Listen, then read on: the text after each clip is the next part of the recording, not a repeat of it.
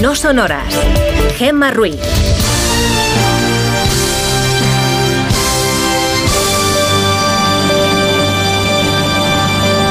Son las 5 y 6 de la mañana, las 4 y 6 en Canarias. Buenos días.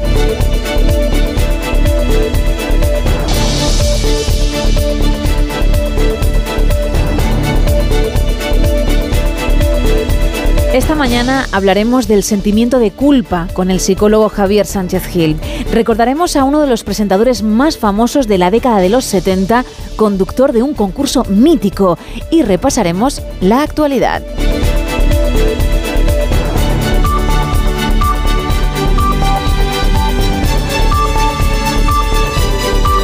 Comenzamos ya y lo hacemos con la previsión del tiempo para hoy. Isa Blanco, buenos días. Buenos días, Gemma. Pues después de un domingo en el que la borrasca Bernard ha dejado lluvia en toda la península y las rachas de viento han superado los 120 kilómetros hora en zonas de Andalucía, hoy lunes esta borrasca seguirá siendo la gran protagonista de la jornada, dejando a 18 provincias con avisos amarillos y naranjas.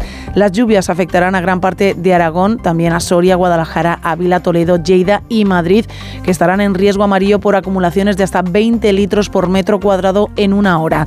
Por la tarde se esperan tormentas en gran parte de Castilla y León, en el norte de Extremadura y también en el sureste gallego, mientras que en Lleida, además de precipitaciones, estarán en riesgo naranja por esas rachas de viento que en este caso alcanzarán los 100 kilómetros por hora.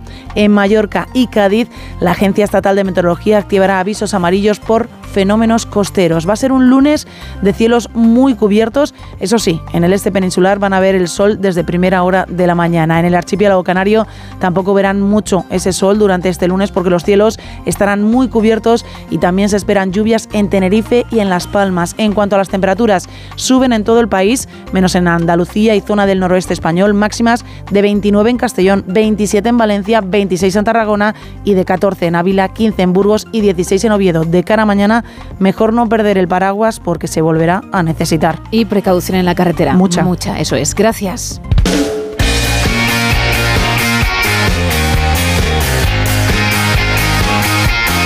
¿Cómo viene hoy la información deportiva? Ana Rodríguez, buenos días.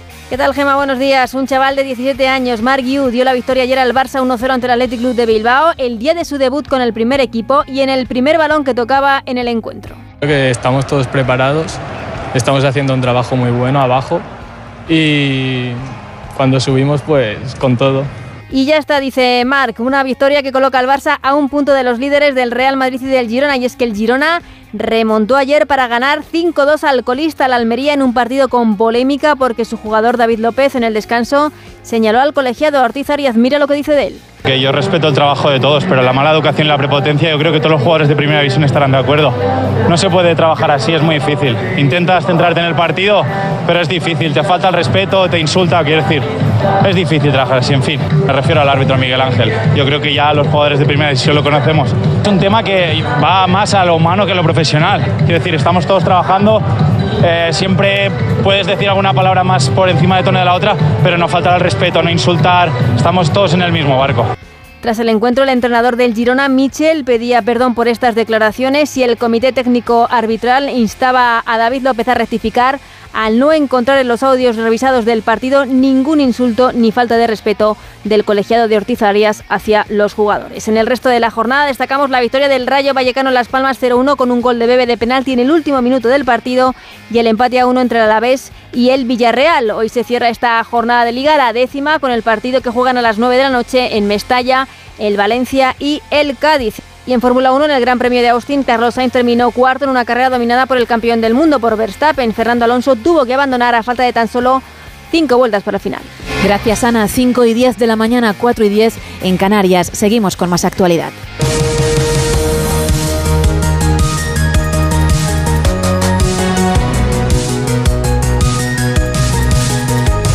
La ONU confirmó ayer a última hora la entrada de 14 camiones más con ayuda humanitaria para Gaza, mientras Israel intensifica los bombardeos. Su aviación mató este fin de semana a dos operativos de alto rango de Hamas y uno de sus terroristas infiltrados ha sido capturado. A esta situación hay que sumarle la tensión que se vive en la frontera con Líbano.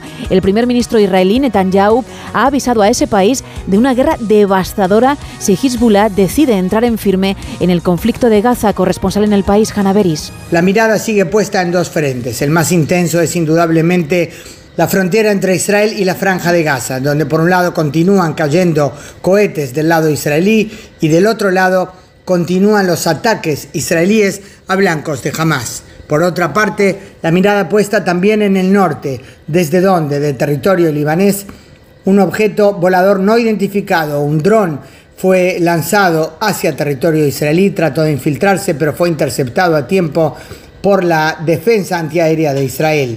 Todo esto mientras además se revela que ayer, más de dos semanas después del asalto terrorista, fue capturado dentro del territorio israelí uno de los terroristas de Hamas que se había infiltrado y había logrado ocultarse hasta ahora. El presidente del gobierno en funciones, Pedro Sánchez, conversó ayer con Netanyahu, al que le manifestó que hay que evitar que el conflicto se extienda al resto de la región y le reiteró la condena a los ataques terroristas de Hamas y la necesidad de que la ayuda humanitaria llegue a la población de Gaza de manera suficiente y sostenida. Por su parte, la líder de Podemos y ministra de Derechos Sociales en funciones, Ione Belarra, escribió ayer en su cuenta de X, el antiguo Twitter, que pedirle a Netanyahu que cumpla un derecho internacional que desprecia no sirve para nada y que hay que pararle los pies con sanciones económicas ejemplares y embargo de armas. En Información Nacional, Puigdemont ha reiterado a través de un mensaje en sus redes sociales que Cataluña busca su independencia para seguir existiendo como nación. Por su parte, Salvador Illa reclama política con mayúsculas para la investidura, en lugar de personalismos. El líder del PSC reconoce también el derecho de Israel a defenderse de los ataques de Hamas, pero dentro de los límites del derecho internacional. No es momento ni de personalismos ni de partidismos. No toca ahora eh, ni buscar la foto, ni buscar eh, soluciones a situaciones que cada uno pueda tener, ni eh, aprovechar la coyuntura para mm, proyectos políticos en clave particular. Está en juego el futuro de España, está en juego el futuro de Cataluña y es momento de mirar a largo plazo. Los ciudadanos merecen que actuemos primero de buena fe. Segundo lugar, aprovechando esta oportunidad para reconducir la situación y avanzar, ir hacia adelante. ¿no? Y en tercer lugar, merecen los ciudadanos que demostremos un cierto sentido de Estado y una voluntad de resolver problemas, no de crearlos. Hay que trabajar con mucha discreción, con mucha prudencia, con un eh, sentido de Estado, con una mirada a largo plazo, ¿no? Y siempre dentro del marco de la Constitución, ¿no? Vamos a dar tiempo al tiempo, ¿no? Ah, cuando esté todo acordado, cuando hayamos llegado, cosa que deseo y espero, a un acuerdo, pues eh, como siempre hacemos, daremos las explicaciones pertinentes. Una condena rotunda, sin paliativos, del terrorismo. Evidentemente, el reconocimiento al derecho a defenderse de estos ataques terroristas, pero también eh, el deber de hacerlo dentro de los límites del derecho internacional y más en concreto del derecho internacional humanitario. En los mismos términos en que se expresó el presidente del gobierno reclamamos pues un alto fuego humanitario. Seguimos hablando de investidura. Ayer, en una entrevista en Radio Euskadi, el presidente del PNV, Andoni Ortúzar, dijo que su partido no quiere tensionar la política española, pero hay que hablar de la nación vasca y que son precisamente los vascos y los catalanes los que van a llevar a Sánchez a la Moncloa. Me da la sensación de que esta va a ser una, un acuerdo y una investidura que se va a conseguir sobre la bocina, ¿no? sobre la campana en el último minuto, porque eh, las negociaciones son complejas en lo material, que siempre suele ser en lo material, pero también lo son en lo simbólico, porque estamos hablando de, de, cosas muy importantes, ¿no? En el caso catalán estamos hablando de qué juicio político se le hace al proceso político que ha tenido Cataluña en los últimos tiempos, cómo, cómo se solventa o cómo se supera aquella ruptura que hubo, eh, en los términos de por ejemplo, de Euskadi o del PNV, estamos hablando del término nación, del término bilateralidad, de palabras que se usan mucho, pero cada uno les suele querer dar un significado diferente.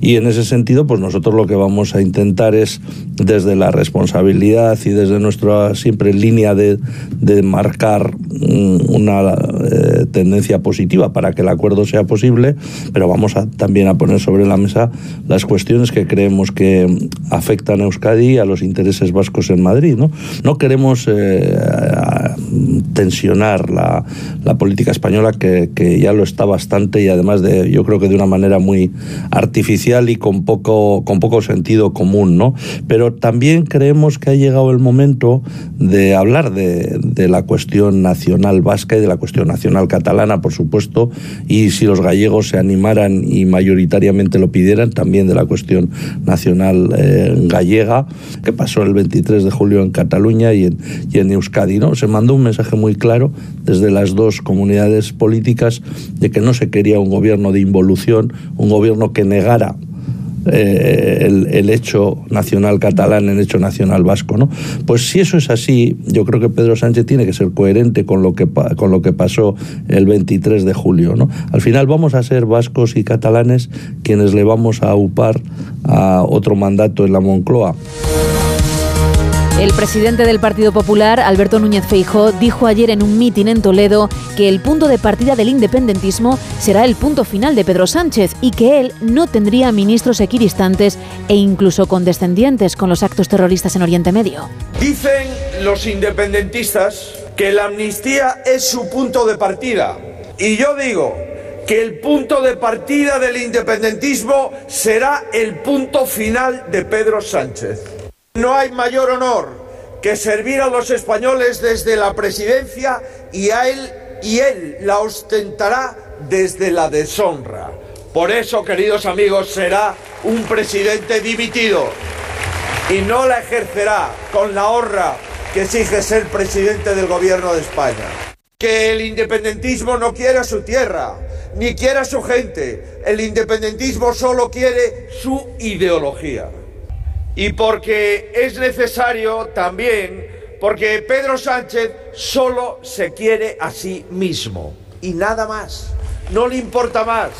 Él, él y él y nada más. Y porque podrán lograr la victoria en una sesión de investidura, pero saben que los españoles no estamos dispuestos a perder la dignidad. Se puede ganar una votación, pero jamás esa votación puede conllevar perder la dignidad de lo que has defendido toda tu vida.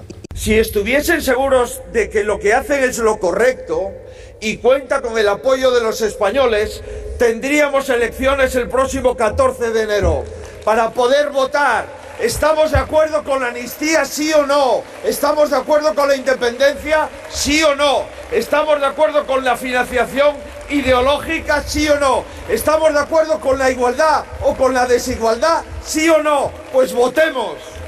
A nosotros nos señalaron el día para hacer la sesión de investidura a las 18 horas de ser designados. Han pasado más de 18 días y nadie sabe cuándo va a ser la sesión de investidura del candidato que ha perdido las elecciones. No tendría un gobierno con ministros equidistantes ambiguos e incluso condescendientes con los actos terroristas que ha ocurrido en Oriente Medio. No lo hubiera admitido tampoco. Y si el PSOE tuviese amor propio, no le daría la espalda a la decencia y no le daría la mano a Bildu, porque eso, queridos amigos, es darle la espalda a la decencia en nuestro país. PSOE y Sumar encaran la recta final de octubre con la reducción de jornada como principal discordancia en la negociación para la investidura. Pedro Sánchez y Yolanda Díaz se habían marcado tener un acuerdo de gobierno antes de que acabase el mes, pero ahora prefieren no hablar de fechas.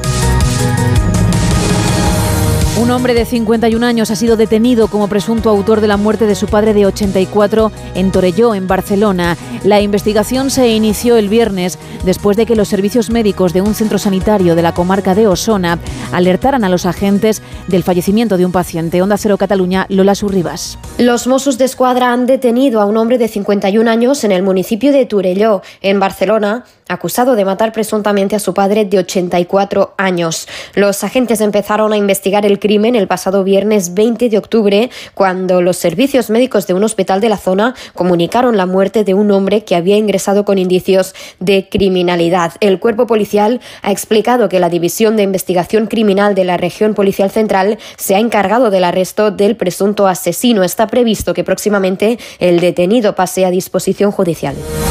Y agentes de la Policía Nacional han detenido a 34 miembros de una organización criminal que presuntamente realizaba estafas informáticas y disponía de datos de más de 4 millones de personas. Malén Oriol. Detenidos 34 miembros de un grupo criminal especializado en el fraude online, que esclarecen más de mil denuncias pendientes. La organización criminal, que ha desarticulado la Policía Nacional, se dedicaba a estafar a través de Internet con diferentes técnicas como phishing o el famoso método del hijo en apuros se calcula que el fraude perpetrado por esta organización asciende a la cantidad de 3 millones de euros. En el registro realizado se ha encontrado una base de datos con información cruzada de 4 millones de personas.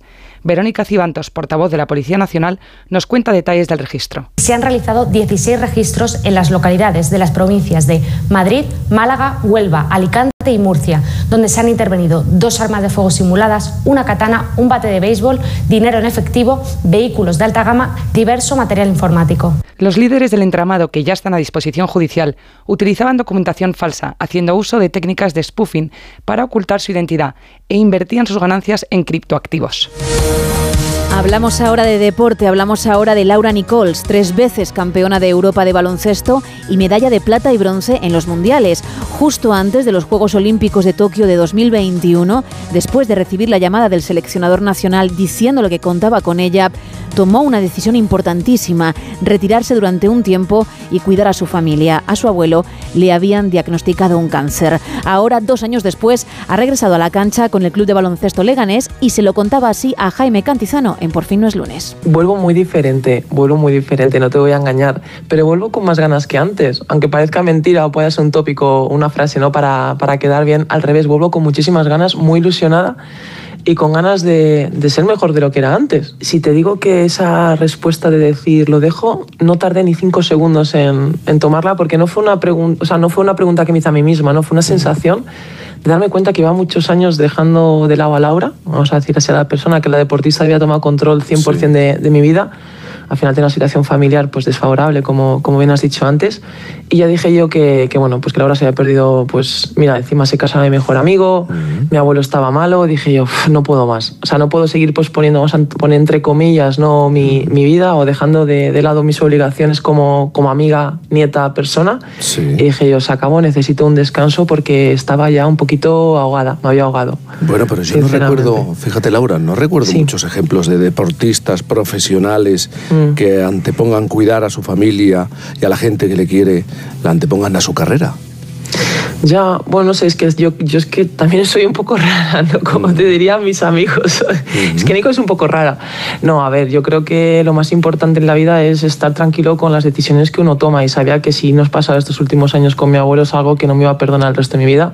Ya me había pasado con otro familiar estando lejos, jugando, y es cierto que, que, me ha costado, ¿no? Porque al final el persona somos toda la vida, deportistas unos años y, y yo creo que en muchas ocasiones al deporte, como bueno, estoy demostrando, se puede volver con más agujetas que nunca, no te voy a engañar. La cuesta, la, la cancha me parece más sí. larga que nunca, el aroma es alto, pero bueno, será cuestión de ponerme en forma. Pero el, las decisiones que tomas como, como persona o las cosas que, que no se tienen que dejar de lado, eso no, bueno, hay que también tenerlo en cuenta. Y vamos a terminar con una nueva entrega del programa que pudo haber sido de Jorge Abad en más de uno, en la que asegura que Alsina gana tantos premios porque extorsiona al departamento de postulantes. Esto me va a costar el puesto, pero me da igual. ¿Qué puesto? Si a mí me sobra. Está subidito, ¿eh? Puesto tienes tú. Tú tienes un puesto. Tengo puesto. Le vamos a contar a la gente cómo se reparten los premios. La gente, yo creo que sospecha que los premios ahí hay un poco con chabeo y tal. Los premios se consiguen, sobre todo los de Alsina, de una manera que vamos a revelar. Oficina Central de la Organización Nacional de Concesión de Premios. Madrid. Martes 17 de octubre. 12 y 47 minutos de la mañana. Departamento de Postulantes. Le atiende Anselmo Córcoles. ¿En qué puedo ayudarle? Hola, buenos días o bueno, buenas tardes, que, que es- ya son más que de las dos, que no, no sé ni qué hora es. Buenas tardes. Eh, es que una madruga tanto, sabe usted, que ya no sé ni en qué hora vivo. Venga, va, Marisol. ya voy, ya voy. Sí, tendré que empezar siendo simpática, ¿no? ¿En qué puedo ayudarle, señora? Eh, mire, pues yo llamo porque eh, me gustaría que le dieran un premio, bueno, uno no, varios premios, a un periodista que se llama Carlos Alsina. No sé si usted lo conoce. Alsina, en Onda Cero. Oiga, señora, ayer mismo le concedimos la antena de oro y, y hace dos meses el Francisco Cerecedo, que es un premio europeo. Ya, bueno, sí, pero es que... Y el Salvador de Madariaga, señora. Y hace nada también el premio de la Asociación de la Prensa. Eh, Yo creo que ya va eh, servidito, ¿eh? Que no es para tanto, ¿eh? Es un equidistante y además es un blanqueador y un masajeador. No seas floja, Marisol, apriétale, apriétale. Dile que yo quiero ese premio. Sí, sí, pero es que yo estaba pensando en algo más, en algo más grande. Sí, claro. Eh, podemos apuntarle al Pulitzer. ¿Quieres dar caña? Mire, caballero, vamos a dejarnos de tonterías. ¿A usted no le gustaría tener un accidente? ¿A que no? Oiga, ¿me está amenazando? ¿A usted no le gustaría que de repente su coche BMW matrícula 7 pues de repente se quedara sin frenos en plena autopista? ¿A que no? ¿Qué? ¿Cómo sabe usted? Marisol, con más energía, que así no me van a dar ni media medallita. ¿Y a usted no le gustaría que sus dos nietecitos, Borjita y Tomasín, qué guapos ellos, tan rubios, tan limpitos, a usted no le gustaría nada que fueran secuestrados a la salida del Por colegio? Dios. ¿A que no? Qué disgusto más grande, ¿eh? Ni que su bonito chalet de la calle Guadar saliera ardiendo accidentalmente, ¿verdad que no? Con los muebles tan bonitos, tan caros y tan de diseño que se acaban de comprar ustedes. Pero, pero, eh, ¿qué, qué, qué es lo que quiere, eh? Pídele, pero pídele más, pídele más, pídele un Goya. Pídele un Goya, un Oscar. Un Oscar. El Nobel, yo quiero el Nobel, Marisol. Dos globos de oro que son la antesala de los Oscar. Mm, Bueno, pues mire, caballero, tome nota. Me apunta para don Carlos Alsina Álvarez el premio Goya. ¿El Goya? El Goya y el Oscar al mejor periodista extranjero también. Pero- Y dos globos de oro, el premio Príncipe de Asturias de la Comunicación, un Grammy Latino que canta muy bien, la Concha de Plata, algún premio Emmy. Eso es imposible. Eh, pídame algo que yo pueda hacer. Y el premio Nobel, que si se lo dieron a Bob Dylan, digo yo, ¿por qué no a él, eh? Que hace unas ficciones sonoras buenísimas. No le valdría con el Pulitzer. Le apunto al Pulitzer. Y también un Goya. Bueno, ya me ha escuchado, ¿eh? No me gustaría tener que hacer una segunda llamada. 5 y 28 de la mañana, 4 y 28 en Canarias. Miguel Ondarreta, muy buenos días. ¿Qué tal? Buenos días, Gema. ¿Cómo has empezado la semana? ¿Bien? Pues hemos empezado bien, la verdad. Eh, después de un fin de semana de, de descanso de por medio, bueno, uno vuelve con las pilas recargadas y además es que la actualidad viene pisando fuerte. Venimos de, de conocer el resultado de las elecciones en Argentina, eh, confirmación. Habrá segunda vuelta, pero ha habido sorpresa porque prácticamente había muchas crónicas hechas ya con el nombre de Milei, el candidato ultranacionalista y ultraderechista Javier Milei como ya previsiblemente ganador de esta primera vuelta, pero no ha sido así. Se ha impuesto el oficialista Sergio Masta- Ma- Massa, el, el peronista, eh, además eh, ministro de Economía del actual gobierno. Y aquí muchos se han llevado las manos a la cabeza sorprendidos ¿no? por la situación tan complicada en la que se encuentra ahora Argentina, con una inflación del 140%, con prácticamente 4 de cada 10 ciudadanos en situación de pobreza. Bueno, pues eh, parece que el discurso del miedo, por un lado, también ha funcionado y también el aparato del peronismo, que en esto de mover también el llamamiento a los votantes y a la población, después de tantos años en el gobierno, pues también parece que ha tenido sus efectos. Así que habrá segunda vuelta, estará muy emocionante. La que se ha quedado por el camino es eh, Patricia Bullrich, eh, digamos la, la candidata que venía del antiguo gobierno de Macri. Ella fue ministra de Seguridad y este el tema de la seguridad había sido Otro de los elementos que también se habían colado dentro de la campaña, eh, por lo mucho que preocupaba también a los ciudadanos, pero bueno, ahora va a depender de los votantes más tradicionales del centro derecha, que son los que apoyaban esta candidatura, pues quién será el presidente de la Argentina y quién eh, gobernará a partir del mes de diciembre en la Casa Rosada. Así que bueno, muchas lecturas hoy de lo que ha pasado en, en las últimas horas en Argentina. En cuanto a Oriente Próximo, la novedad de las últimas horas es que han entrado nuevos camiones con ayuda humanitaria, esa ayuda tan necesaria para la población gazatí. Ha entrado eh, más eh, medicina, eh, más alimentos, de momento 14 camiones. Y si tenemos que hacer caso a lo que han dicho después de que hayan vuelto a hablar Netanyahu y el presidente de los Estados Unidos, lo que se quiere hacer es que haya un flujo continuo de ayuda que vaya entrando por ese paso de Rafah en el sur de la de la franja y eso es lo que vamos a ir viendo en los próximos días a medida que, por otro lado, siguen los bombardeos sobre Gaza por parte de Israel. No hay ningún atisbo de que esto vaya a cambiar. Es más, este fin de semana hemos conocido ya, digamos, el plan completo del gobierno israelí que pasa por esta primera ofensiva de bombardeos, después una ofensiva por tierra, el establecimiento eh, digamos, de, de, militares en la franja durante el tiempo necesario para erradicar por completo a Hamas de la franja y el establecimiento de unas nuevas autoridades. Después la idea es salir de la franja, pero claro, eh, el lapso temporal es eh, lo que no se sabe y sobre todo las dificultades que se van a encontrar por el camino. También ha hablado en las últimas horas, y también lo contamos Ayer por la noche el presidente del gobierno, Pedro Sánchez,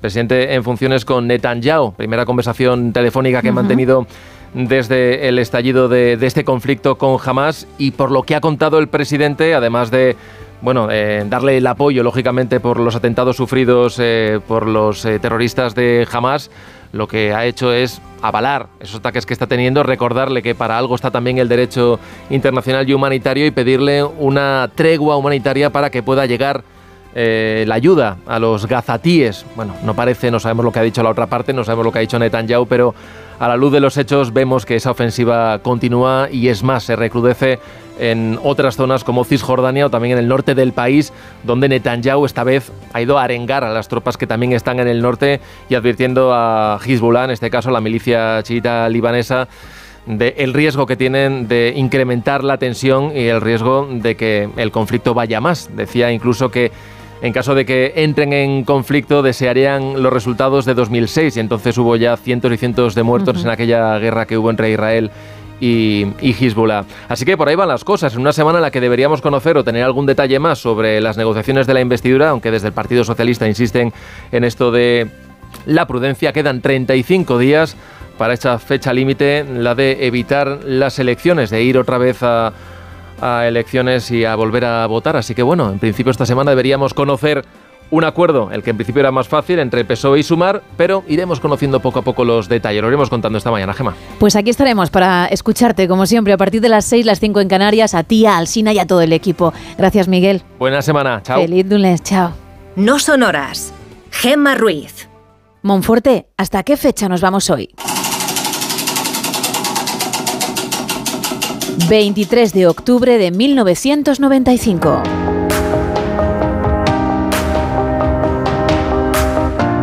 Ese día y ese año nos dejaba para siempre Kiko Ledgar, uno de los actores y presentadores de televisión más famosos de los 70 en nuestro país. Estuvo al frente de Todo es posible en domingo, Hoy también es fiesta o 300 millones, un programa de variedades con actuaciones musicales, entrevistas, reportajes y concursos. Se emitió en todos los países de habla hispana y en Estados Unidos. Ledgar solo estuvo una temporada porque al parecer no se encontró con lo que le habían prometido. Eh, prueba consiste simplemente en llevar estas 16 maletas que tiene cada uno en su carro a los ascensores marcados con sus letras. Han elegido por su sorteo, por elección, el que iba perdiendo, elegido este grupo y ustedes el otro. De modo que cruzar las puertas, vamos a tomar dos minutos exactamente, faltando 30 segundos les iremos avisando cómo va la cosa y el que haya logrado o meterlas todas antes de los dos minutos o el que tenga más a los dos minutos será el que gane. Eso fue en 1977, cuando Ledgar, que además había participado en varias películas como El embajador y yo, Dormir y ligar, todo es empezar o Estoy hecho un chaval, era ya un rostro conocido de nuestra tele por haber conducido en 1972 este mítico programa. Un, dos,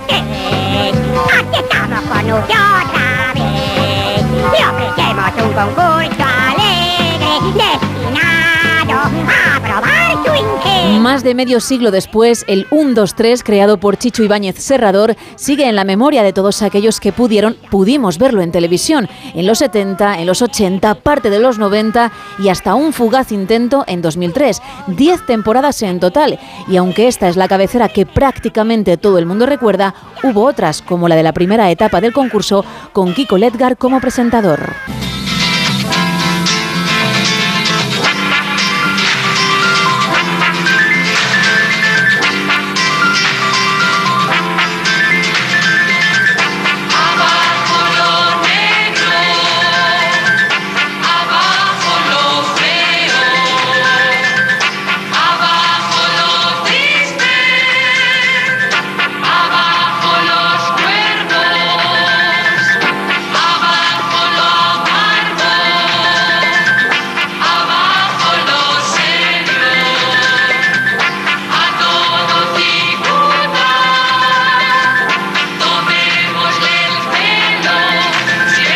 Concurso constaba de tres fases. La primera, preguntas y respuestas por parejas, con esas míticas frases que seguro recuerdas, por 25 pesetas u otra cifra, hasta aquí puedo leer, o 1, 2, 3, responda otra vez.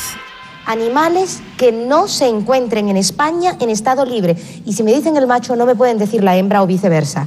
Ni cambiar el tamaño o el color. Por ejemplo, el elefante. Un, dos, tres, responda otra vez. El elefante. El elefante. El león. El león. El leopardo. El leopardo. El tigre. El tigre. El cocodrilo. El cocodrilo. El hipopótamo. El hipopótamo. Eh, la jirafa. La jirafa. La cebra. La cebra. Eh,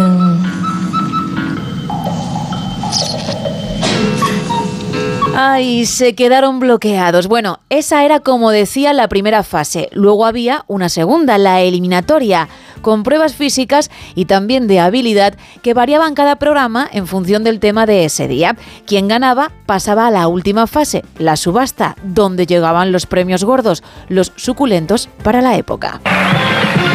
Este magnífico Peugeot 405 Break Diesel Turbo, un automóvil que ha conseguido aunar todo el estilo de una berlina con las ventajas de un Break, para vivir la evasión con la silenciosa potencia de su motor turbo y un equipamiento que proporciona el máximo confort. Coche que en un 2-3 les entrega, como siempre, matriculado, asegurado y sin ningún tipo de carga fiscal. Tan solo necesita gasolina. Pero para que ustedes hubieran podido o puedan comprar gasolina, también les ha correspondido un cheque por 5 millones de pesetas.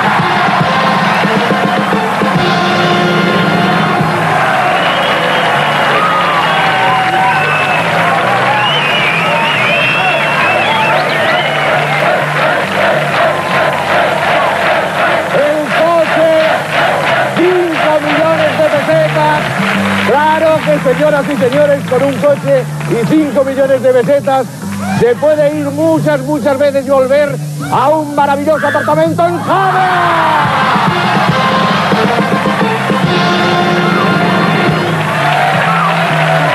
Javea, una zona privilegiada para veranear o residir, situado a pocos metros de la playa y con piscina propia, se encuentra este precioso apartamento con porche, amplio salón, cocina totalmente instalada y cómodo dormitorio. En una palabra, la solución definitiva para sus vacaciones. Bueno, bueno, bueno, bueno.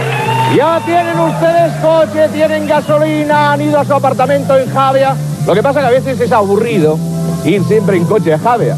Como Javia está al lado del mar, para que ustedes cuando se aburran del coche vayan por mar, también han ganado este maravilloso yate. Bueno, no era un yate como te lo estás imaginando, ¿eh? sino una lancha a motor. Escuchábamos a Jordi Estadella, uno de los seis presentadores que tuvo el concurso a lo largo de los años. Estadella estuvo al frente del espacio junto a Miriam Díaz Aroca entre 1991 y 1993.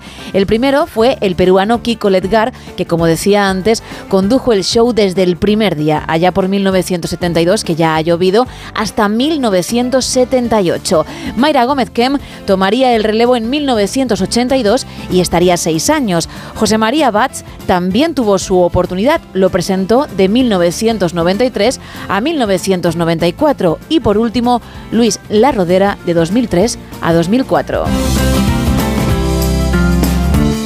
Pero había más figuras dentro del programa, personajes clave en el desarrollo del concurso. Don Cicuta fue uno de los primeros y uno de los más populares de la televisión de los 70.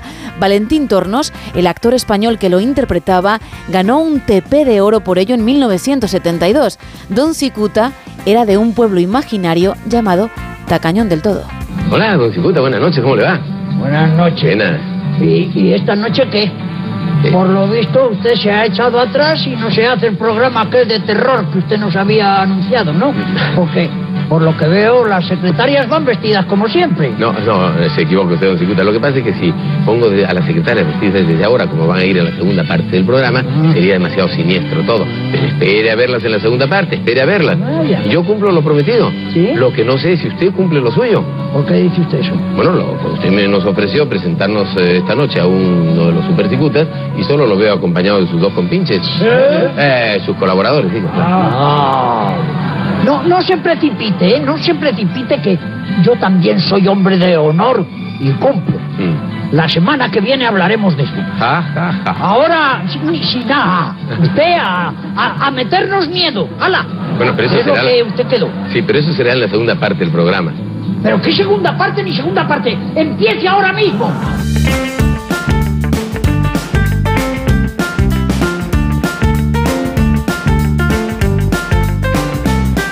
En la segunda temporada, Valentín Tornos sufrió problemas de salud que le impidieron continuar su trabajo. De hecho, falleció en 1976, lo que dio paso a otros personajes míticos como el profesor Lápiz, Pedro Semsón, Don Rácano, Francisco Cecilio y Don Estrecho, Juan Tamariz. Eran la parte negativa del concurso, el contrapunto que Chicho Ibáñez Serrador quería darle al show.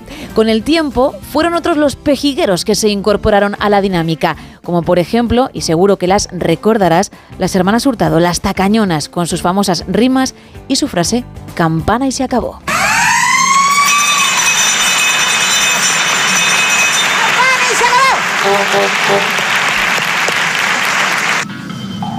La Yola. La viola. ¿Esa respuesta trae cola? Pues han repetido viola.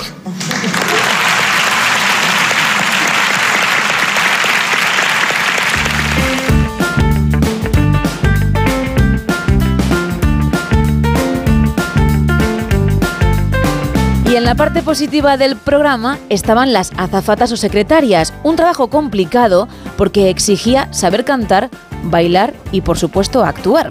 Formaron parte del elenco a lo largo de los años Victoria Abril, Isabel Serrano, Paula Vázquez o Lidia Bosch, entre otras. Alucinante es el número de respuestas que habéis dado. Vamos a ver cuántas exactamente. Lidia, por favor.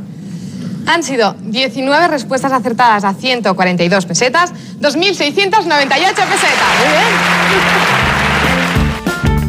Freda Lorente en el papel de la Bombi, Bigote Arrocet, Luisa Martín o Ángel Garón fueron otras de las figuras importantes, pero seguro que también recuerdas muy bien al dúo Sacapuntas formado por el Pulga, Juan Rosa y el Linterna, Manolo Sarria, y claro, sus famosas frases.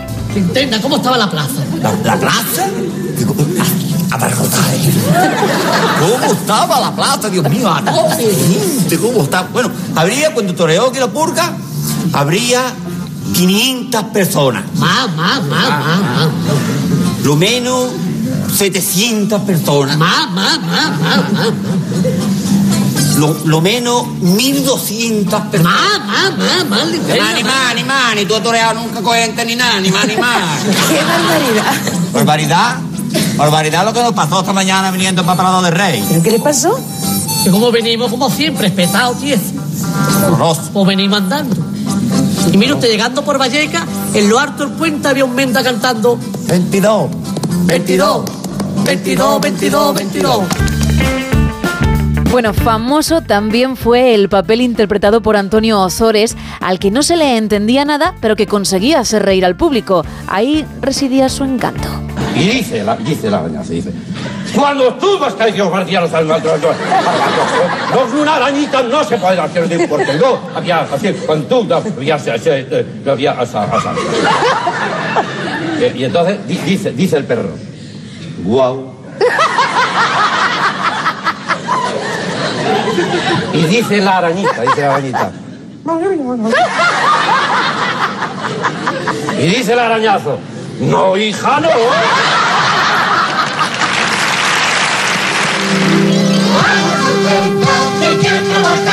No importa los años cuando hay amistad.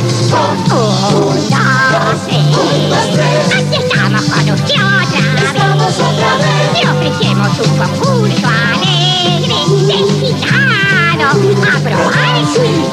Y para terminar, hablemos de las mascotas, porque hubo varias, ¿eh? En la primera etapa no existió una como tal, aunque ya en la parte de la subasta sí que aparecía una calabaza, sin nombre, eso sí, que simbolizaba el peor regalo.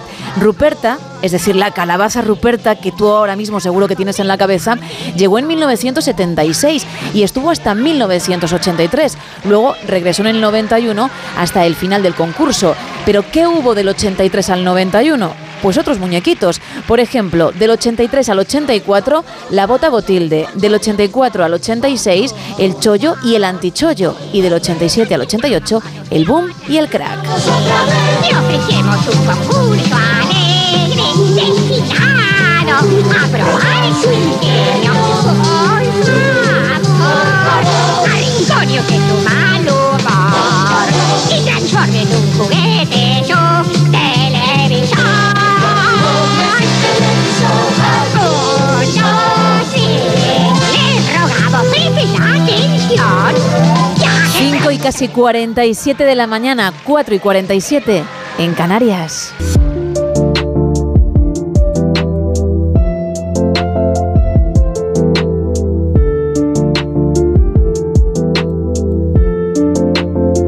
Y ya tengo al otro lado esperándome a nuestro psicólogo Javier Sánchez Gil. Muy buenos días. Muy buenos días, Gemma, ¿qué tal? Muy bien, ¿y usted?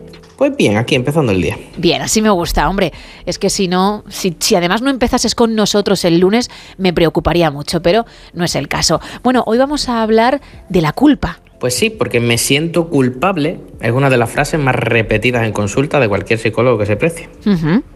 Este sentimiento se agarra fuerte al alma, siendo bastante incapacitante para el ser humano, ya que por culpa no hacemos cosas que nos apetece o por culpa hacemos otras que no nos gustan. Eso es. Por ello vamos a dedicar pues, este ratito de psicología a este sentimiento tan autoconsciente. Luego explicaremos por qué eso. Así que hablemos de culpa. Vamos con ello.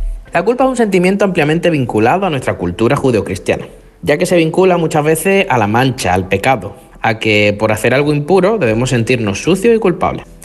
De hecho, la culpa como sentimiento suele originarse por una evaluación subjetiva que hace la propia persona en torno a la maldad o bondad de sus acciones.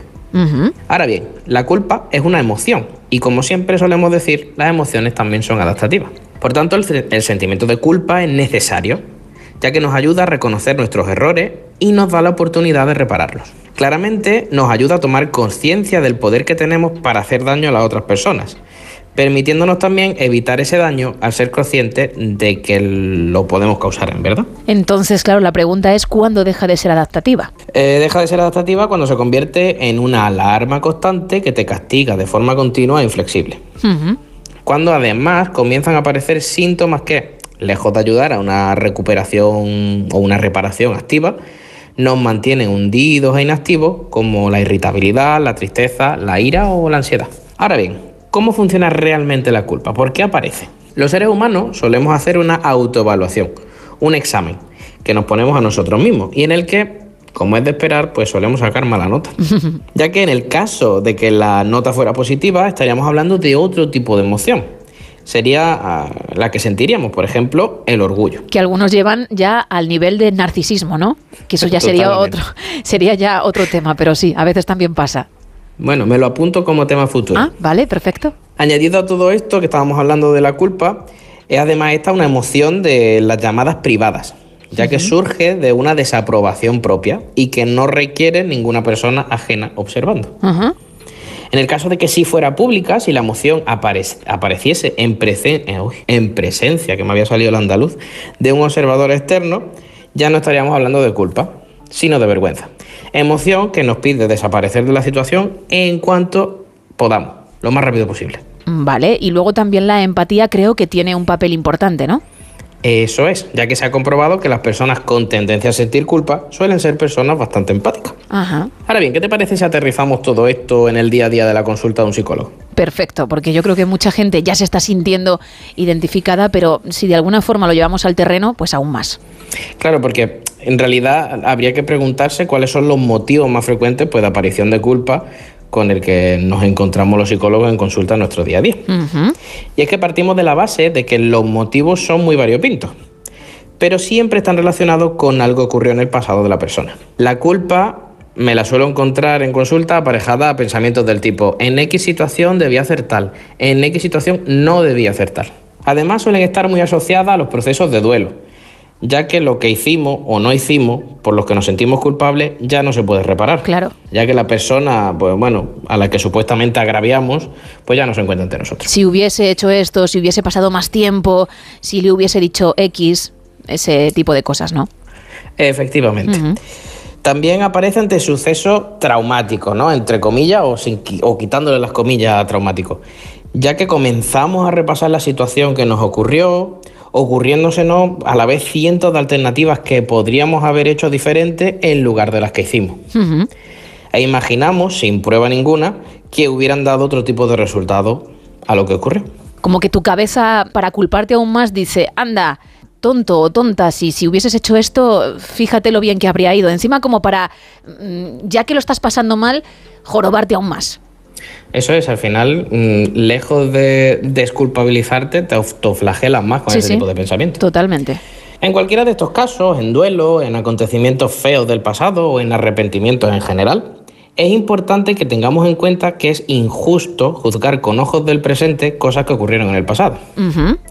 Ya que tu conocimiento actual no tiene por qué ser el mismo que tenías, ni tu situación actual de ahora con la que estés observando lo que pasó se parece ni mucho menos a la situación ansiógena que, bueno, sufrías en aquel momento. Entiendo que hay gente que lo utiliza para culparse y pasarlo mal y gente que lo utiliza para avanzar.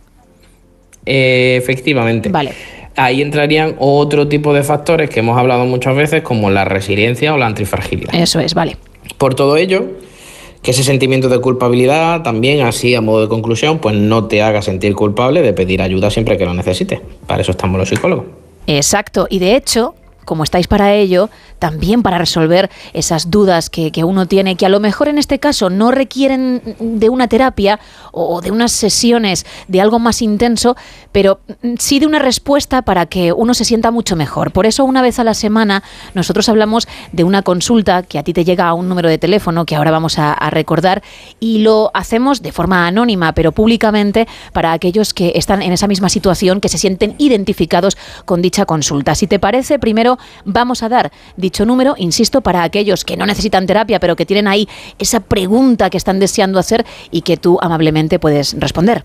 Por supuesto, en el 656 550484. ¿Lo repetimos, Javier? 656 550484. Sé que son muchas las consultas que te llegan, que tú respondes a todas, pero insisto, elegimos siempre una cada siete días, así que cuéntame cuál es la de esta ocasión. Esta consulta que he elegido dice, hola Javier, te escucho desde hace varios meses y a raíz de la radio escuché también tu- tus podcasts. He visto que hablas en varias ocasiones de sueño y eso. Eh, estoy teniendo muchas pesadillas y no entiendo por qué. Caigo agotada en la cama después de todo el día de un lado para otro. Mucho trabajo y estrés. Y al final no descanso. ¿Por qué? Pues primero de todo, creo que deberíamos hacer una distinción entre el sueño y el mundo onírico, es decir, el contenido de esos sueños. Mi forma de hacer psicoterapia no se centra en el contenido de esos sueños o pesadillas que, pues bueno, que me comenta esta oyente. Pero algo que sí que le puedo asegurar es que tenga, que es que el hecho de que tenga esa pesadilla, que acabe el día agotada y que no duerma y por tanto no descanse está muy relacionado con el estrés y la ansiedad. Ahí es donde deberías poner el foco y bueno, pues ya hemos hablado mucho en programas anteriores sobre la ansiedad, el estrés, cómo lidiar con ello. Pero para que lo tenga de una forma resumida y bueno, condensada, pues le voy a dar a esta oyente y a todo el que nos escuche, por supuesto, una guía que yo mismo he escrito sobre estrés, ansiedad y problemas emocionales. Que he de decir, yo la he leído y es muy útil, de verdad, porque es verdad que defines muy bien cada concepto y las pautas a seguir en caso de, de padecerlos. Así que yo misma también lo recomiendo, ¿eh? Pues si te parece bien, damos el link de- para que la puedan descargar. Venga. En www.notesienteseneldivan.com barra comienza tu cambio, pues pueden encontrarla para descargar. Y si no la encuentran por lo que sea, pues que me escriban a cualquiera de los canales y yo se la hago llegar. Es cierto que cuanto más estrés y más ansiedad tienes, mm, peor te va también en los sueños, porque al final con esa ansiedad que, que cada día vas acumulando, pues tu cabeza se vuelve loca y no solamente cuando estás despierto, con lo cual mm, es importante que lo lean y, y que además, como digo, sigan a rajatabla esas pautas que, que marcas, porque creo que van a haber un cambio importante. Bueno, Javier, ¿te parece que también recordemos tus canales para aquellas personas que necesitan más ayuda, que necesitan ir a terapia y, y para eso recurrir a un profesional como tú? Por supuesto, de forma presencial en el Centro Elemental de Málaga me podrán encontrar y para consulta online alrededor de todo el mundo pueden contactar conmigo en el Instagram arroba no te sientes en el diván, en la web www.notesientesendivan.com o en el número de teléfono que hemos dado antes, el 656 550484. Perfecto, pues Javier, muchísimas gracias y dentro de siete días más. Hasta la semana que viene. Adiós.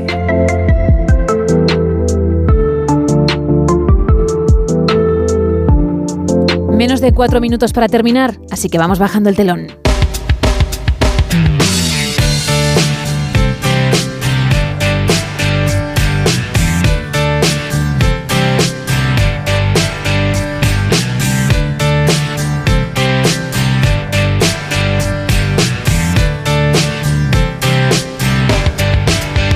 Mañana más a partir de la una y media a las doce y media en Canarias. Que pases un gran lunes. Adiós.